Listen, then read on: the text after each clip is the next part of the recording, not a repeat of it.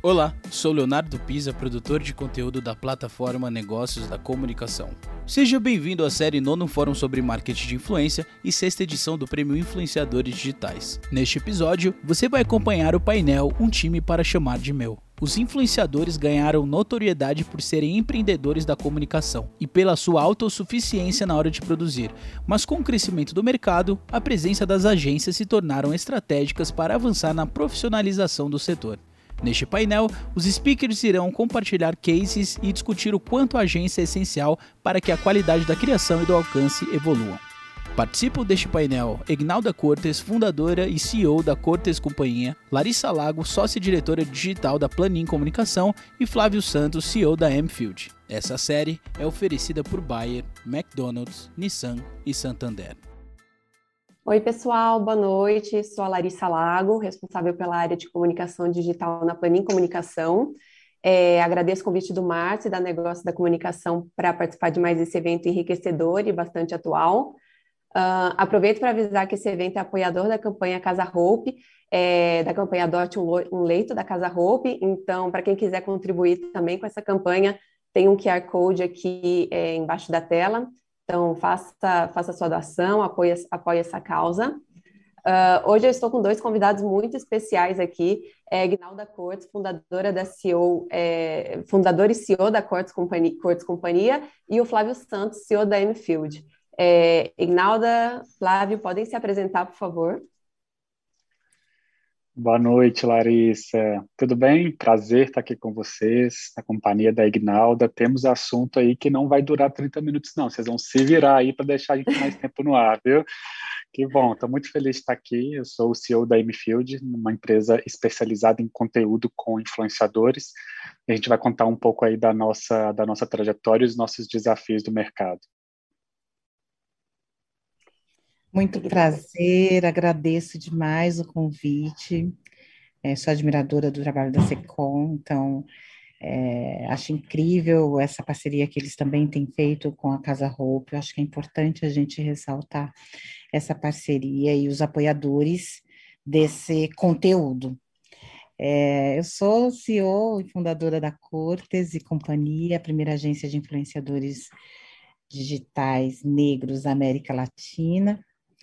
É, enfim, eu fundei a Cortes quando nenhuma agência de influenciadores tinha no seu cast influenciadores negros, sobretudo ativistas, né? Então a minha é, o meu recorte ele é muito voltado ao impacto social desde 2015 e fico feliz de ter sido pioneira para que as agências a partir de 2018 tivessem aberto né, o seu casting para esses influenciadores, sobretudo é, não somente pelo impacto social, mas porque existe também um impacto econômico e é uma indústria pungente.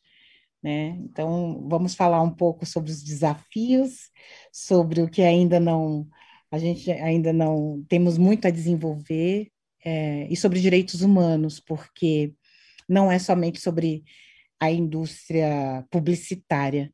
É, eu não estaria nesse mercado se não fosse para provocar mudanças e, efetivamente na sociedade. Eu acho que vocês vão contribuir bastante com esse painel aqui. E até para a gente contextualizar o tema, né, que é o papel das agências na profissionalização do mercado de influenciadores, é, queria saber o que vocês veem dessa mudança do papel do influenciador lá no começo e como ele é visto hoje.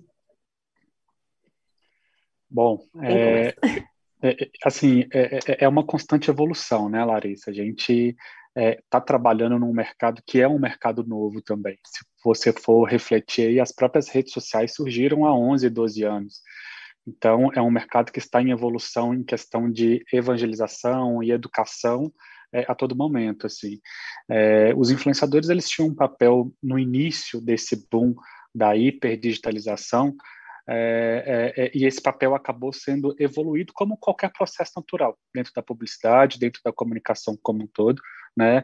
A gente tem a certeza que ainda tem muito para evoluir, mas, é, é, ao meu ver, eu, eu, considero esses formadores de opinião uma evolução do, do, do, boca a boca. Eu falo que o marketing de influência é o boca a boca 2.0. O que antes você pedia indicação para um amigo de onde jantar, para um é, é, é, vizinho da melhor costureira do bairro, hoje você acaba se inspirando e buscando essas referências, essas inspirações dentro das redes sociais. É, então, tem um papel muito importante do influenciador, não só de inspirar pessoas, mas tem um trabalho, um papel é, social, como a Agnalda já falou, tem uma responsabilidade é, é, é, muito grande que eles carregam aí como peso de, de, de serem formadores de opinião, de conseguir é, passar uma informação para uma leva grande de pessoas e principalmente na construção de comunidades. Eu acho que um dos maiores ativos hoje dos influenciadores é de construir comunidades para o bem e para o mal, infelizmente, né? Mas é, é, a gente consegue ver que eles não são só é, é, é mais influenciadores ou não são só mais formadores de opinião, eles têm um papel dentro da sociedade como construção de, de, de, de, de responsabilidade muito grande também.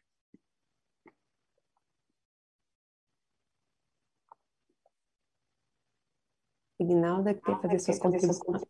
É, porque de repente ficou mudo para mim, desculpa. É, enfim, eu, assim, quanto à evolução, é, a gente está num, é num processo cíclico, né, de mudanças, e é isso. É, a gente tem um, um, um, eu acho que os influenciadores, eles foram, eles são fundamentais no processo de comunicação para trazer o novo eles ousam, eles trazem possibilidades e eles estabeleceram uma relação com o mercado que não tínhamos antes, que eram outras narrativas. A gente tinha uma narrativa muito é, vertical, que era imposta de algumas redes, né, algum sistema, um sistema de comunicação pesado, principalmente a TV, que comandava, influenciava. E hoje a gente tem a possibilidade de ouvir várias vozes de todos os lados, de direita, esquerda, de é, várias culturas, várias é, educações. Então, assim, eu acho que esse processo de democratização da comunicação é o que é o, é o, é o grande valor que os influenciadores trouxeram para o mercado. Então, isso é, isso é valorizado desde o entretenimento desde que eles começaram esse processo há 10 anos atrás. A evolução nos trouxe a possibilidade de trazer educação, trazer é, reflexões sociais importantes, discussões importantes, mas um não substitui, não desmerece o outro, todos são importantes. O que a gente tem agora, nesse momento, é a responsabilização sobre a comunicação, né? Porque naquele primeiro momento parecia um oba-oba. Todo mundo fala o que quer, pensa que, ah, vou falar, é só minha opinião. E hoje você é responsabilizado pela sua opinião, porque a sua, eh, a sua opinião ela pode influenciar, e esse impacto ele pode trazer benefícios e malefícios, porque comunicação é isso, né? É, comunicação é um processo de educação, é um processo de formação. É, então, eu, eu acredito muito é, nesse processo evolutivo, né, a gente está nesse caminho, e o, o, passo seguinte qual é? Porque, num primeiro momento, eu acho que o Flávio pode ou não concordar comigo, é, existia uma realidade que era o influenciador, ele traz a sua verdade, e ele influencia por isso. Aí a gente chegou no momento, dentro do, do mercado publicitário, que de repente, não, ele nem sempre traz a sua verdade. Ele está fazendo muitas parcerias que ele não acredita, que ele não usa, que ele não faz, mas ele quer, porque ele tem um número e ele está sendo usado como mídia e ele se coloca nesse lugar também de mídia. Então, não é o mercado que está utilizando ele, ele está se colocando nesse lugar. Então, aí eu, eu, eu acredito que nesse esse momento agora é um momento em que talvez o, a, a audiência comece a questionar a legitimidade do que está sendo falado. Então, quem é que fica nessa peneira? Aquele que de fato leva o, a história do Roots, né, do influenciador Roots, que é falar realmente o que eu acredito, usar o que eu, é, falar e usar marcas e falar sobre marcas que eu de fato acredito. Então, isso eu acho que é um momento que a gente vai essa esse questionamento da audiência ele está acontecendo. Isso é uma delícia, Porque a gente está falando, que antes era isso, né? De cima para baixo, era vertical. Então, nesse processo de democratização e de horizontalização das relações, a audiência fala assim: então, pois é, você tem um grande número, é, mas agora você virou uma celebridade como qualquer outra. Não sei se eu quero comprar de você. Eu posso tá, achar você lindo, achar legal, mas talvez eu não compre. E aí a gente está vendo um movimento com os microinfluenciadores né, de, uhum. de, das marcas e, e, de acharem de fato que falando com os micro, que vão falar com pequenas comunidades e é, esses micro influenciadores ainda tendo essa verdade como é, o seu maior valor, é, seja mais verossímil a, a parceria. Então, acho que é esse o processo, sabe, que a gente está passando, que é de reflexão, lembrando que essa audiência são consumidores, e é uma sociedade que está cada vez mais é, é, questionando né, o que está sendo passado, e, e isso é, é, é, extremamente saudável. Então, nesse processo de evolução, acho que todo mundo ganha. Lembra, quando eu falo de democratização, é importante ressaltar que ainda no Brasil, 50% da população não tem acesso à internet. Então, a gente está falando ainda de 50% da população que tem acesso. Agora, imaginem quando os outros 50% tiverem. Então, a gente, eu convido, inclusive, as marcas que aqui apoiam a repensar ou pensar nas, nas possibilidades de democratização da tecnologia. A gente tem isso na Índia, foi feito por empresários, então tem Wi-Fi para todo mundo e de graça. É, eu acho que foi é o país que tem como uma grande, grande referência essa democratização e hoje é o segundo maior mercado consumidor de internet por conta dessa democratização. Então a gente ainda tem um mercado gigantesco para atender e para conversar. Existe 50% dessa população que não é digitalizada. Então, além da parte de educação, de inserção né, de pessoas nessa indústria e pessoas que também são consumidores gente, e, e, que vai trazer um grande impacto social quando essas pessoas tiverem acesso a, a essas reflexões ou a esses divertimentos. E aí esse jogo vai ficar cada vez mais interessante para todo mundo. Então é isso, eu acho que a gente tem processos saudáveis que podem ser muito bem aproveitados e existe um, uma demanda aí para grandes indústrias, aí para grandes marcas de serem inovadoras ao oferecer para essa sociedade essa tecnologia. Porque tem gente aí que está sem internet e que pode ser impactada positivamente pelos conteúdos que a gente tem hoje na, na rede. É uma oportunidade, né? E agora fazendo um gancho, né, com o que vocês falaram, né, o, impacto no público, é, para o bem ou para o mal, é, e até a questão do, né, de termos um público cada vez mais questionador do que, do que, né, do que o influenciador é, transmite. Como que vocês veem o papel da, das agências de influenciadores nesse, nesse cenário, né? Como é, até em questão de qualidade de criação, de ah, vou fazer parceria com essa empresa e não com essa, é, essa empresa tem a ver com você, essa não. Como que vocês enxergam isso? Muito bom. É, é, tudo isso que, que, que, vocês estão falando aqui, é, a Ignalda pontuou muito bem, e eu acho que são todos esses pontos que, que geram a sustentabilidade do mercado. Né? É, é, é para isso que a gente caminha e é por isso que a gente busca.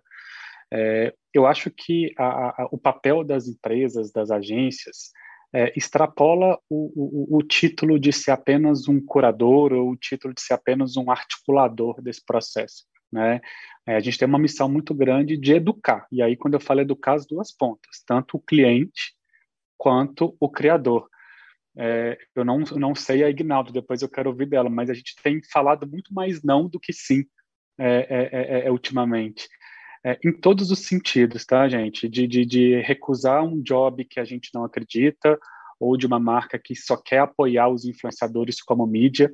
A gente é um defensor do influenciador como meio aqui dentro da, da, da, da e dos influenciadores que estão dispostos a tudo, seja para rentabilizar, seja pela fama, seja para estar tá dentro do processo é, é, eu volto de novo no, no, no, no, senso de comunidade. Todo mundo quer estar dentro, aquela sensação de pertencimento. Então, eu preciso fazer esse trabalho, eu preciso participar dessa ação, e a gente fica com aquele papel de ser o articulador e o intermediador para avaliar. Mas você precisa, você consome, você acredita, você é, é, é, acredita que o seu público tem fit, tem sinergia com essa, com essa solução, e principalmente você consegue é, desenhar uma história dentro da sua, da sua rotina que encaixa é, é, essa narrativa. Então, assim, eu entendo que as agências hoje elas têm um papel de educação para os dois ativos, cliente e criador, muito importante, muito mais do que ser só um articulador. E quando eu falo que a gente tem buscado é, é, é, converter esses nãos em sim, é muito para mostrar, o, de fato, para as marcas o, que, o, que, o, que, o que tem a agregar o seu produto para aquela audiência, o que o criador tem para agregar na construção daquele, daquele storytelling, e a gente entra como um papel importante é, dentro dessa, dessa articulação. Assim, é, do seu lado aí também, Ignalda, tem sido mais sim ou mais não? Me conta. Não, eu estou aqui, Flávio Santos. Gente, olha, eu vou contar uma coisa para vocês. Eu não sabia quem estava por trás da Field. Eu estou muito feliz de saber. Ah, que bom. É, porque a Field, a gente já tem feito alguns trabalhos juntos e é sempre muito fantástico. É sempre, eu acho que é legal a gente falar sobre é, esses testemunhos, sabe? Porque é isso, eu sou contatada pela Field, né? A Cortes é chamada e por que, que a Cortes é chamada pela M-Field? Porque esses influenciadores têm a ver com o que eles estão vendendo e comunicando no mercado. E é uma, e é uma empresa efetivamente de ativistas e de pessoas que têm um, um trabalho de educação. Então, é muito engraçado que a gente tenha caído nesse painel juntos, Flávio. Estou feliz que de bom, saber disso. Que bom. E sim, o não, é, o não é, uma, é o que mais, é, o não foi o que me construiu nesse mercado porque não é que a gente é, diz não e fecha as portas. Você diz um não e fundamenta o porquê desse não. Existe convergência de valores? Existe convergência de propósito? Faz sentido? Por que, que faz sentido? É uma cauda longa? A gente vai, a gente vai continuar com esse, esse relacionamento, né? Ou é um, algo pontual? Faz sentido ter algo pontual? Obviamente que né, eu trabalho com influenciadores, então os influenciadores que estão comigo, eles estão cientes de que esses questionamentos de conexão serão feitos, eles só vêm por isso. Porque se eles estiverem numa lógica de volume, não é na Cortes que eles vão ficar, porque eu não, não acredito que pessoas que trabalham hum, é, com eu, isso, eu, né, fundadora dessa empresa, e os valores da, dessa empresa, eles não convergem com um comportamento que para mim é incoerente. Porque se você defende causas e se você acredita de fato na mudança comportamental a partir de uma reflexão, você precisa refletir sobre os, as conexões que você está fazendo. É, e quando você leva isso para uma marca, mesmo sendo um não é muito positivo o, o quão se abre de diálogo. Então, aquele não ele pode abrir várias portas para sims, de vários outros projetos. Pode ser um não para aquele momento, para aquela situação e para aquela concepção de campanha que está sendo pensada. Mas abre a possibilidade de vamos sentar, Ignaldo, vamos fazer alguma coisa juntos? É, o que, que você sugere? Então, eu, eu, e esse não, ele é tão tranquilo para mim, porque ele normalmente me abre muitas possibilidades de sims, sims coerentes, sims relevantes, sims com propósito.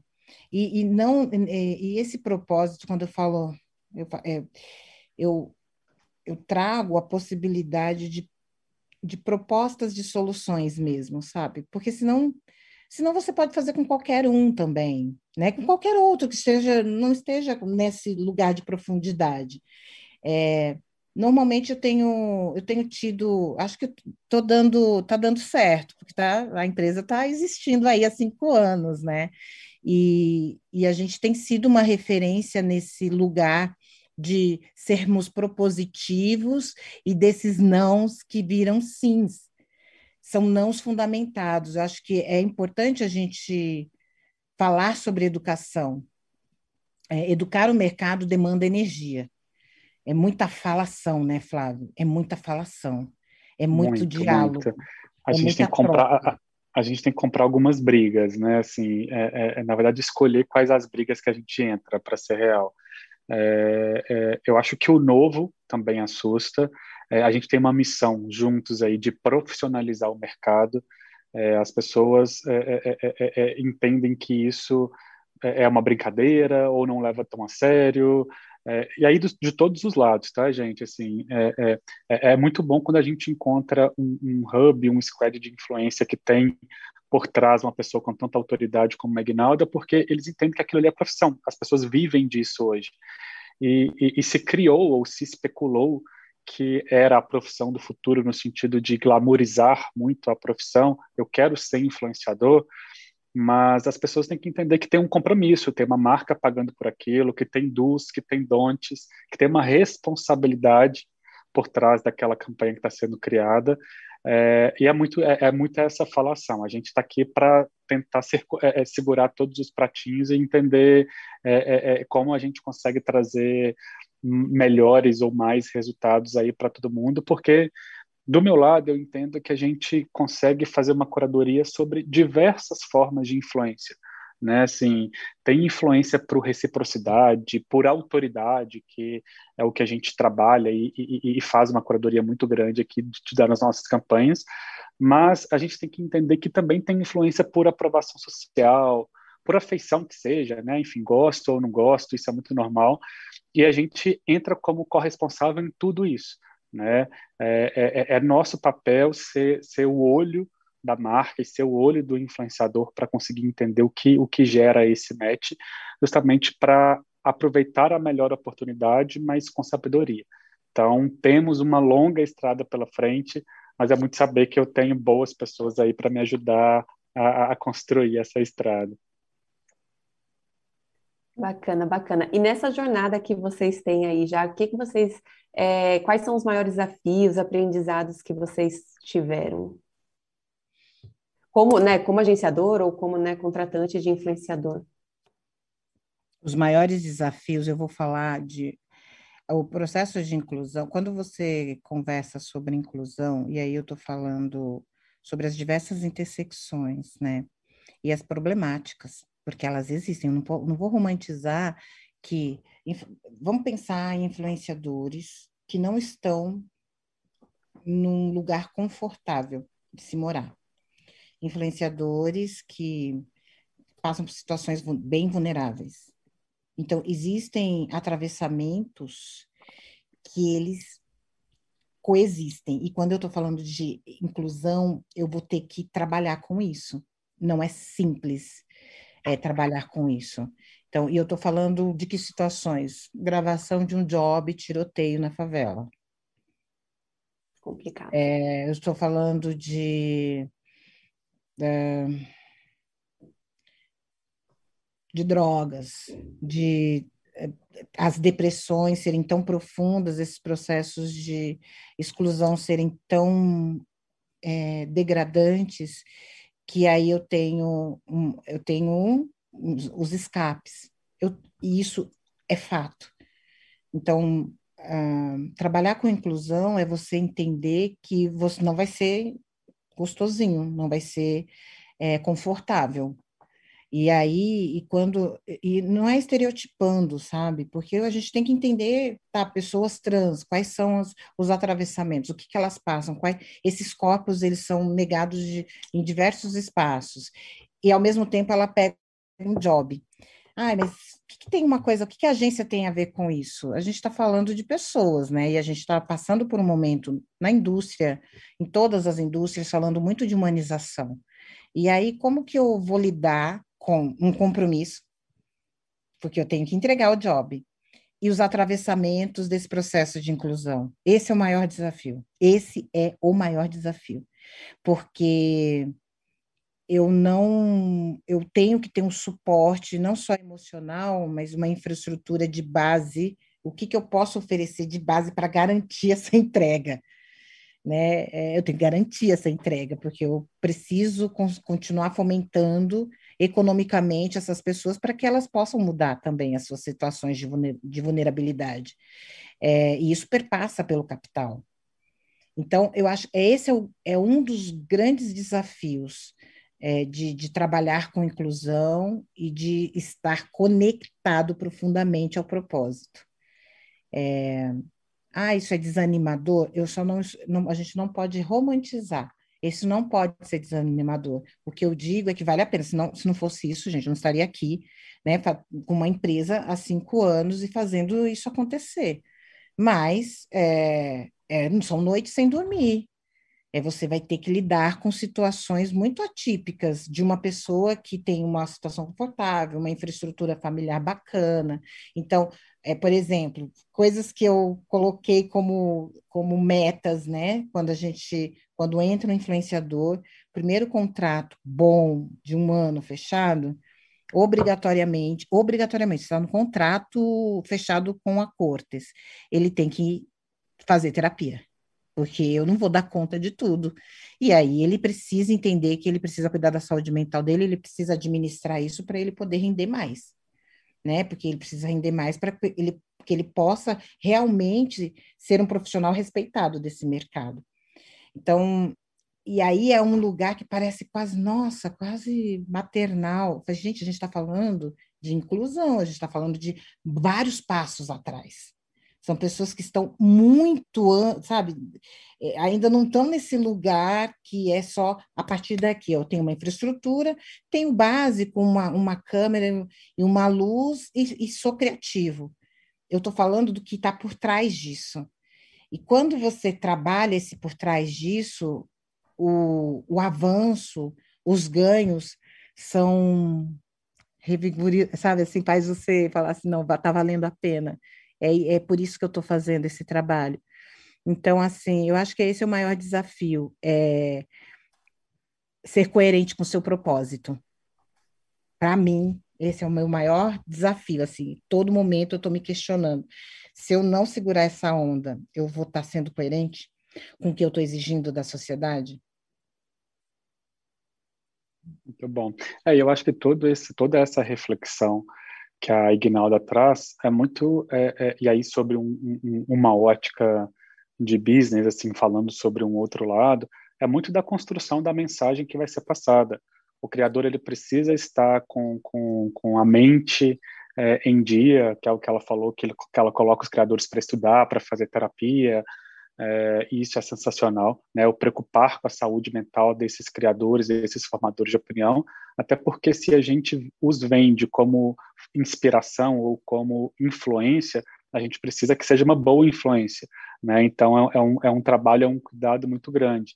É, é, é, eu entendo que assim no digital é, o digital como um todo a atenção está tudo tá toda muito pulverizada está toda muito fragmentada então, tem um desafio do nosso lado também de entender qual que é esse ponto que a comunicação é, é, é, é, atinge, não só a questão geracional, mas o propósito do cliente, o propósito do criador de conteúdo, da, da comunidade que está é, ao redor dele como um todo, né?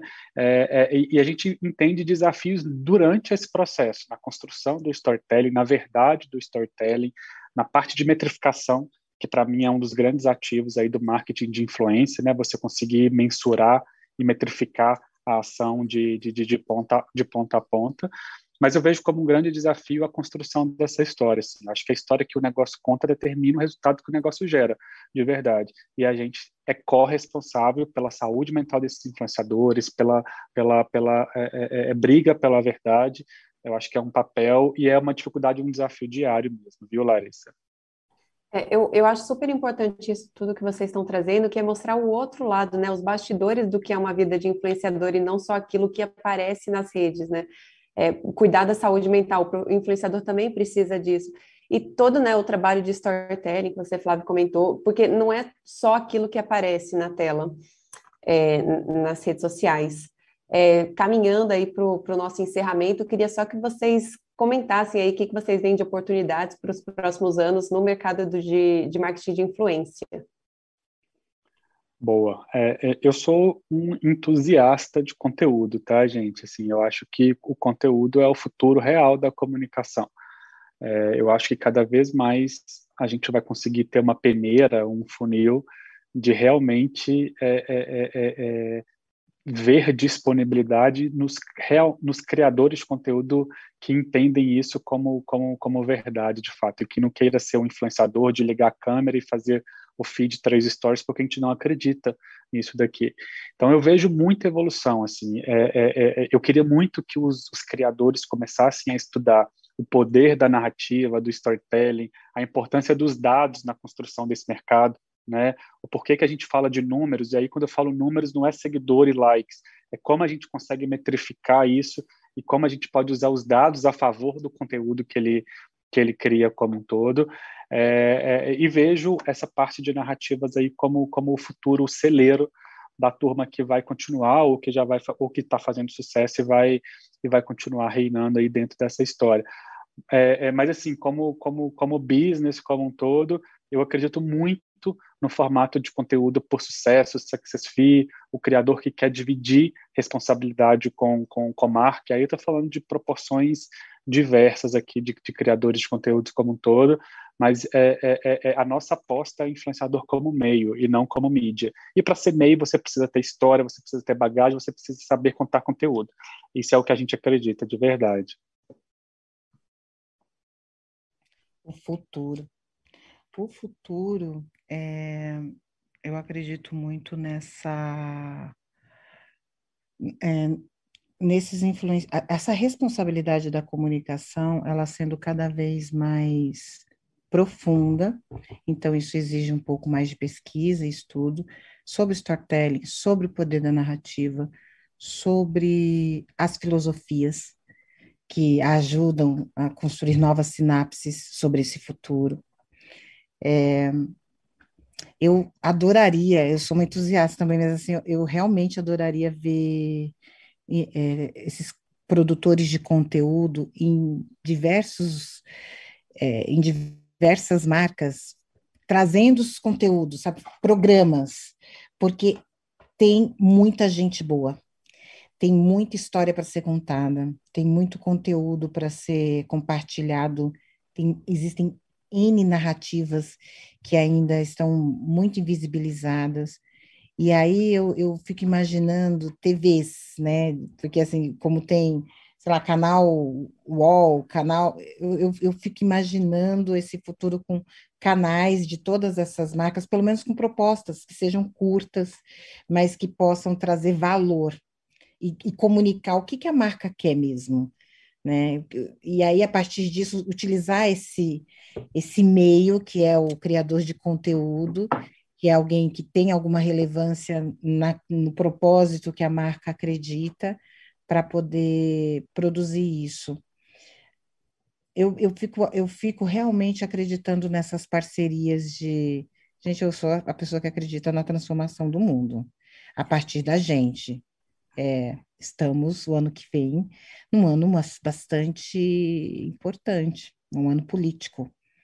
Então, não dá, nossa vida, a nossa sociedade, ela, ela depende muito, muito, muito da comunicação. Então, que todos esses influenciadores tenham muita consciência da importância do trabalho deles. Porque a gente aqui desse lado, né, das agências, das curadorias, é, a gente tem muito respeito por esses comunicadores, que a gente possa construir esse futuro de forma responsável e relevante porque tem muita gente na ponta ou na base é, precisando sonhar. E aí eu acredito de verdade que a gente pode construir a possibilidade de sonhos, porque eles estão ceifados em muitos lugares.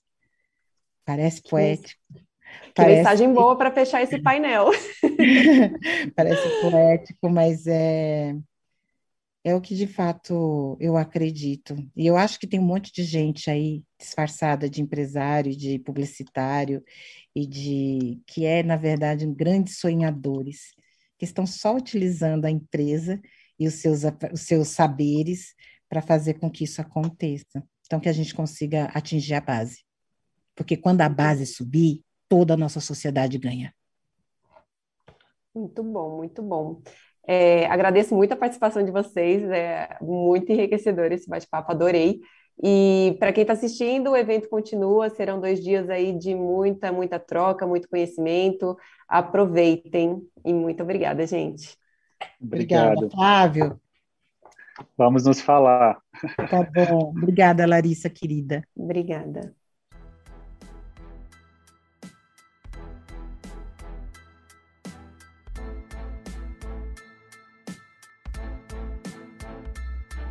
Você acompanhou mais um episódio da série Nono Fórum sobre Marketing de Influência e sexta edição do Prêmio Influenciadores Digitais. Confira a série completa em 40 episódios. Até a próxima!